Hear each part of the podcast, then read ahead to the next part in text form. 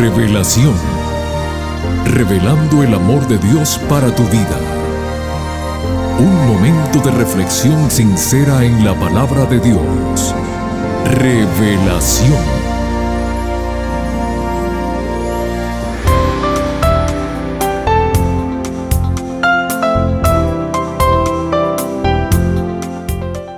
Hola querida familia del programa Revelación. Nuevamente con ustedes su amigo Noé Álvarez para agradecerle su fiel sintonía y en nombre de la directiva de nuestro programa radial semanal decirles a todos muy bienvenidos. Mis queridos amigos, no todos valoramos el tiempo como debería ser. Pongamos mucha atención a la siguiente reflexión y saquemos el máximo provecho para nuestro diario vivir. La misma dice así, para saber el valor de un minuto, pregúntale a la persona que perdió su vuelo de avión. Para saber el valor de un segundo, pregúntale a quien haya sobrevivido de un accidente. Para saber el valor de una milésima de segundo, Pregúntale al atleta que ganó una medalla de plata en las Olimpiadas. El tiempo no espera. Atesoremos cada momento de nuestra vida. El penúltimo versículo de la Biblia nos dice así. El que da testimonio de estas cosas dice, ciertamente vengo en breve. Amén. Sí, ven Señor Jesús. Que ese sea nuestro sentir. Jesús viene pronto. Y ahora mis amigos, llegó el tiempo que corresponde al pastor Homero Salazar. El tema que les prometimos para hoy lleva como título La administración de los bienes. Por favor, no cambien el dial que regresamos en unos instantes.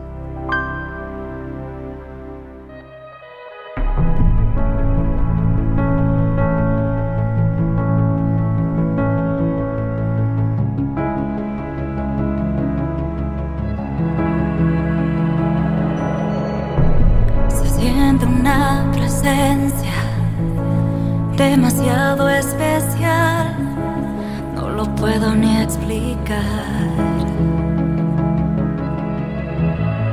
Se lleva todo temor, se lleva toda ansiedad.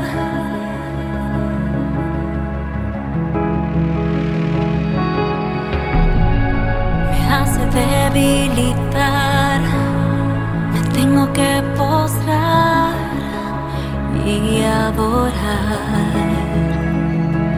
¿Quién soy yo para merecer tan bella experiencia? Y no me queda más que rendirme a tus pies, tu presencia adorar, mi todo entregar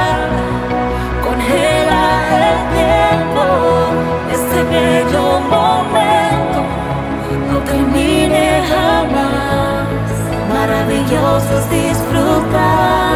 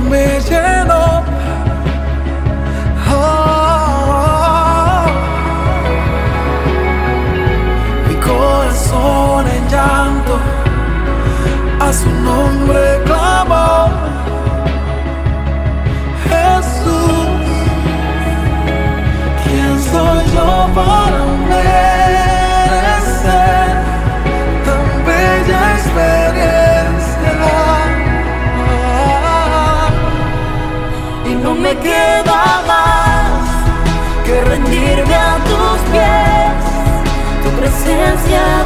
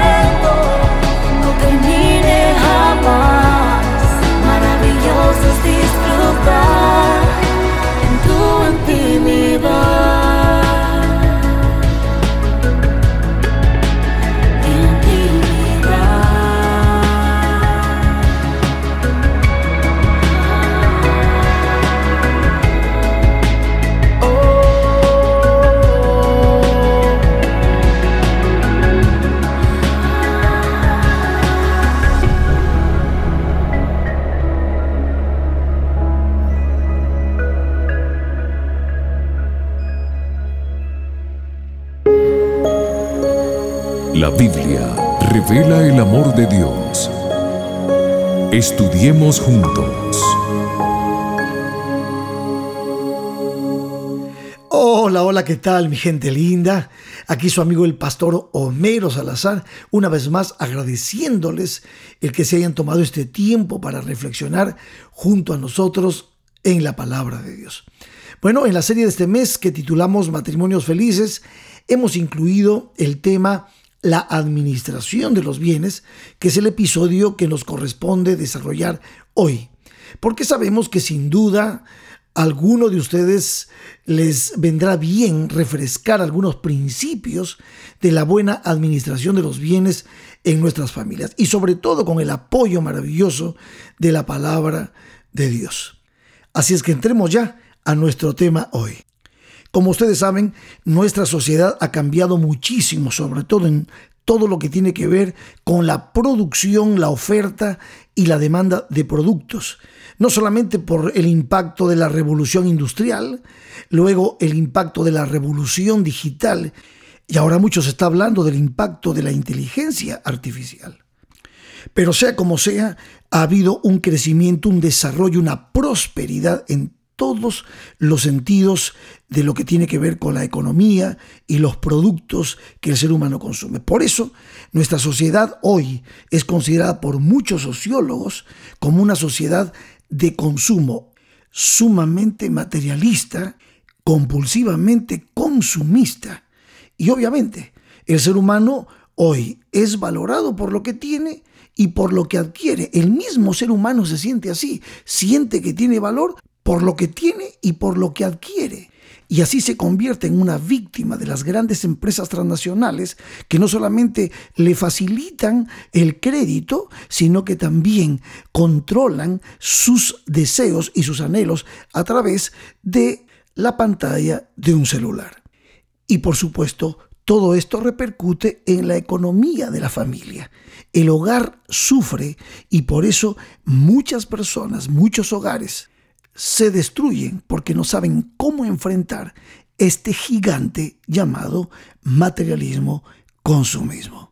Gigantes que nos han embaucado y nos han metido en tremendas deudas que para muchos son la razón de no poder dormir o vivir enfermos y cansados porque están trabajando tanto para pagar esa lista larga de tarjetas de crédito en las que el consumismo los ha metido.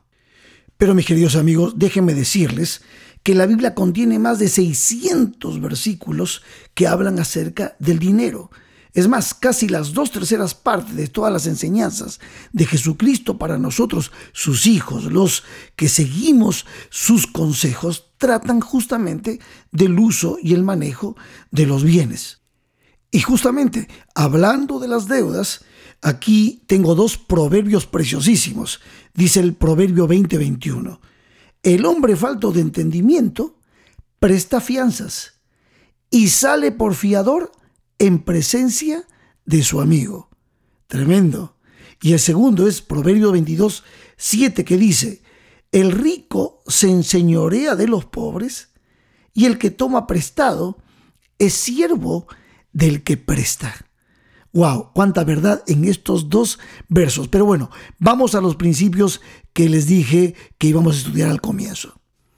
El primer principio es que todos nosotros, los hijos de Dios, los cristianos, debemos entender que todos los bienes le pertenecen a Dios. Según la enseñanza bíblica, los bienes no son del individuo, como lo enseña el capitalismo, y tampoco son del Estado, como lo enseña el socialismo. La Biblia es muy clara y dice que todo le pertenece a Dios. Hay un verso que podemos utilizar para aclarar esto. Salmos 24, 1 y 2. Dice, de Jehová es la tierra y su plenitud, el mundo y los que en él habitan, porque él la fundó sobre los mares y la firmó sobre los ríos. También en Ageo 2.8 el Señor dice así, mía es la plata y mío es el oro, dice Jehová de los ejércitos. Por lo tanto, nosotros los cristianos entendemos que todo lo que existe, lo que tenemos inclusive, le pertenece a Dios. nosotros mismos pertenecemos a Dios. Por lo tanto, nuestro valor está allí, en el hecho de pertenecer al Dios Todopoderoso. No como los medios de comunicación nos hacen saber y nos dicen constantemente, tú vales por lo que tienes o tú vales por lo que compras. No, Jesucristo mismo afirma en Lucas 12:15 y nos dice, la vida del hombre no consiste en la abundancia de los bienes que posee. La vida del hombre está justamente en el Dios a quien él sirve y ama, porque es Jehová el que nos sustenta, es Jehová, es Cristo el que nos salva. Y cuando tenemos este concepto claro, entonces nuestra perspectiva y cosmovisión de la vida cambia por completo. Bueno, el segundo principio también es sumamente importante y es que todos los cristianos debemos entender que como seres humanos somos administradores de esos bienes que le pertenecen a Dios. O sea, que Dios pone los bienes en manos humanas, o sea, personas, comunidades, estados, para el bien personal y social. Como dice Efesios 4:28, el que hurtaba no hurte más, sino trabaje haciendo con sus manos lo que es bueno, para que tenga que compartir con el que padece necesidad. Porque este principio de que el ser humano es el administrador o el mayordomo de los bienes de Dios es lo que Dios nos mostró, nos encargó desde el principio de la creación. Fíjense lo que dice Génesis 1, 26 y 28. Entonces dijo Dios, hagamos al hombre a nuestra imagen, conforme a nuestra semejanza, y señoré en los peces del mar, en las aves de los cielos, en las bestias, en toda la tierra y en todo animal que se arrastra sobre la tierra. Verso 28. Y los bendijo Dios y les dijo, fructificad y multiplicaos, llenad la tierra y sojuzgadla, y señoread en los peces del mar, en las aves de los cielos y en todas las bestias que se mueven sobre la tierra. Entonces, mis amigos, hasta aquí hemos visto los dos principios que se desprenden de la Biblia para que podamos ser buenos administradores de los bienes que Dios nos da, sobre todo en nuestro hogar y para bendecir a la sociedad que nos rodea. Número uno, entender que Dios es el dueño de todo. Y número dos, que el Señor nos ha dado esos bienes para que los administremos no son nuestros, son de Dios y nosotros nos convertimos en mayordomos, en administradores de los bienes de Dios. Ahora, ¿cómo impacta esto cuando formamos un hogar? Bueno, cuando el hombre y la mujer se casan forman una sociedad, una sociedad conyugal en la que ambos tienen iguales derechos y a la vez responsabilidades. En el matrimonio pues se requiere de una serie de acuerdos para que podamos planificar, distribuir y manejar los bienes que el Señor nos da. Y esto, sin duda, demanda madurez, demanda comunicación y flexibilidad para poder acomodarnos a nuevos acuerdos y a una constante búsqueda de equilibrio en lo que tiene que ver con los gastos y el uso del dinero en nuestros hogares. Si bien es cierto que ahora la sociedad de mercado y la sociedad de consumo ofrece inclusive a los hogares facilidades de crédito para la compra de una casa, de un vehículo, es muy importante que las parejas estén de acuerdo en la manera como van a manejarse si van a entrar en una deuda así. Generalmente los hogares hoy, tanto el varón como la mujer, trabajan y ellos aportan los recursos para la familia, pero hay recomendaciones que sería muy bueno seguir con relación a qué porcentaje del sueldo general de la familia pueden dedicar a este tipo de deudas para no estar en problemas posteriores. Una muy buena recomendación es que el matrimonio, la pareja, elabore un presupuesto. Hoy es muy fácil encontrar modos de hacerlo. Inclusive en la computadora hay programas que te ayudan a elaborar tu presupuesto mensual, tu presupuesto anual. Y esto es un recurso que debemos usar los esposos y esposas para poder tener claro el panorama económico de la familia y también proyectarnos hacia el futuro viendo nuestra realidad financiera. Con respecto a la elaboración de un presupuesto, quiero decirles que no existe un presupuesto familiar universal. Cada uno de los presupuestos es específico a una determinada familia y permite analizar la relación que existe entre los gastos y cómo se distribuye cada recurso recibido en orden ya sea de importancia o de urgencia. Déjenme mencionar las cuatro ventajas de tener un presupuesto familiar. En primer lugar, nos permite tener un uso eficaz de nuestras finanzas, porque al tener escrito cuánto es el ingreso, en este caso de ambos esposos, y la lista de todos los gastos del mes que tendremos, sabremos exactamente de manera concreta con cuánto dinero contamos y nos llevará a ser prudentes en los gastos que debemos hacer para no pasarnos del presupuesto mensual. En segundo lugar, tener un presupuesto familiar nos ayudará a desarrollar destrezas dentro del hogar para ser cuidadosos con los gastos y cuidadosos con las cosas que tenemos para no destruirlas tan rápido poder consumir los alimentos adecuadamente, el calzado, cuidarlo, los artefactos, cuidarlos, cuidar inclusive la casa, el mantenimiento de la casa es sumamente importante para que ningún artefacto ni ninguna otra cosa se terminen malogrando y puedan desfasarnos del presupuesto mensual.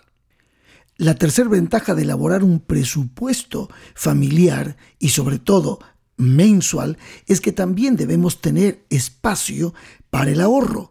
Es importante, siempre se recomienda que las familias tengan algo de dinero en efectivo para cualquier eventualidad. Y entonces, a través de un presupuesto, nosotros vamos colocando algo de dinero en ese fondo de ahorro. Aquí en los Estados Unidos, el mínimo que se recomienda tener en efectivo, que esté allí reservado para cualquier eventualidad, son mil dólares. Así es que es algo muy importante y el presupuesto mensual nos permite colocar en un lugar aparte aquello que estaremos colocando en el fondo para imprevistos. Por último, la cuarta ventaja de tener un presupuesto es que justamente nos permite vivir moderadamente, de manera que evitamos comprometernos con deudas que no son necesarias. Aprendemos a tener templanza, dominio propio y no permitimos que la sociedad de consumo, esta sociedad compulsiva, materialista, consumista, haga de nosotros las víctimas y los esclavos que ellos esperan tener. Y hablando de deudores, víctimas y esclavos, déjenme decirles que hay señales que nos muestran que nosotros estamos desfasados en nuestra economía familiar. Cuando gastas el 15% o más de tu salario neto para pagar deudas, estás en peligro. Cuando utilizas crédito para adquirir bienes que bien podrían comprarse en los próximos meses sin necesidad de pagar intereses, estás en peligro cuando tienes que usar crédito para adquirir bienes esenciales, como por ejemplo la compra de comida, ya estás en peligro.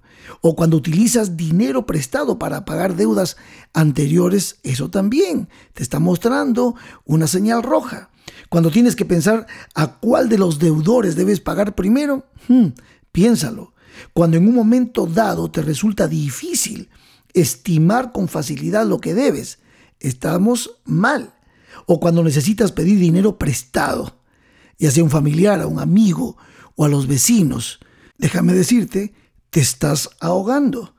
Y lo peor, si te despiden del trabajo, lamentablemente la crisis será muy grande y grave. Por eso es importante aplicar los dos textos que te leí al comienzo de Proverbios. ¿Recuerdas? Proverbios 20:21. El hombre falto de entendimiento presta fianzas y sale por fiador en presencia de su amigo.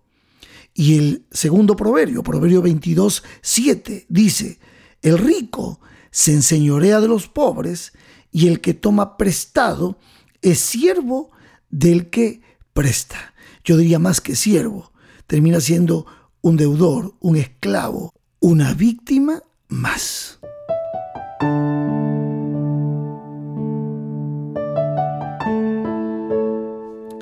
Bien, mis queridos amigos, ha llegado ya la parte final de este tema y simplemente quiero decirles que después de haber visto esos principios de que Dios es el dueño de todo, A Él le pertenece todo y que Dios nos ha dado estos bienes para que nosotros los administremos con sabiduría, con reconocimiento de la soberanía de Dios. Pues estos principios nos van a ayudar a poder administrar los bienes que el Señor nos da para que nuestro hogar, nuestro matrimonio, nuestros hijos, nuestra familia tenga los recursos necesarios para poder enfrentar los desafíos de la vida, sin dejarnos influir por estas filosofías y nuevos paradigmas que el mundo ha introducido y que lamentablemente de manera negativa terminan haciendo de nosotros deudores, esclavos, siervos de los prestamistas y así ajustando, ajustando ese cinturón hasta no poder respirar. ¿Cuántas familias, cuántos hogares han caído en las garras de todo esto? Pero hay una forma de salir, hay una manera, siguiendo los consejos de nuestro Señor Jesucristo, siguiendo los consejos que nos da el Señor. Así es como lograremos tener matrimonios felices bueno, será entonces hasta el próximo episodio y espero que este haya podido bendecir tu vida. Que Dios te bendiga.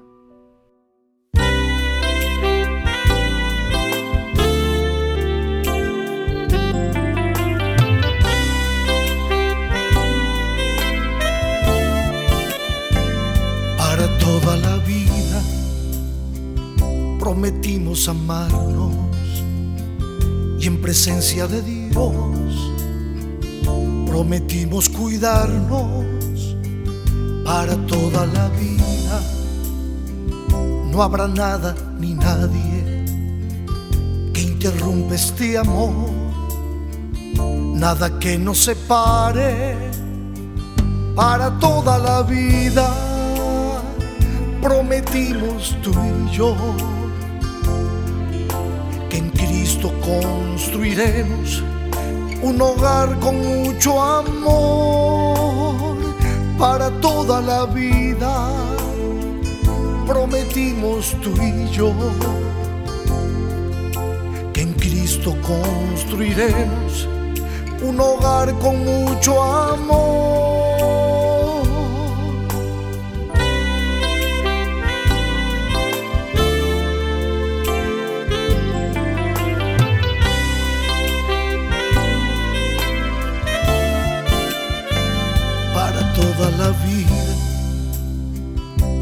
Viviremos unidos. Y aunque vengan tormentas, confiaremos en Cristo para toda la vida, porque hay una esperanza. Cuando venga el Señor y nos lleve a su casa para toda la vida prometimos tú y yo Cristo construiremos un hogar con mucho amor para toda la vida. Prometimos tú y yo que en Cristo construiremos un hogar con mucho amor para toda la vida amor para toda la vida. Amor para toda la vida. Amor para toda la vida.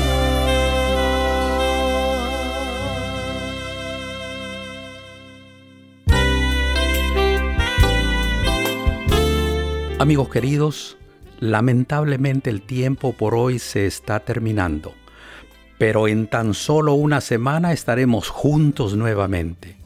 Siguiendo con la serie Matrimonios Felices, el pastor Homero Salazar nos trae el tema La administración del tiempo. Aquí nos vemos, no falten. Que Dios te bendiga. Te invitamos a conectarte con nosotros en nuestro próximo episodio de Revelación. Este programa llega como cortesía de tus amigos los adventistas del séptimo día.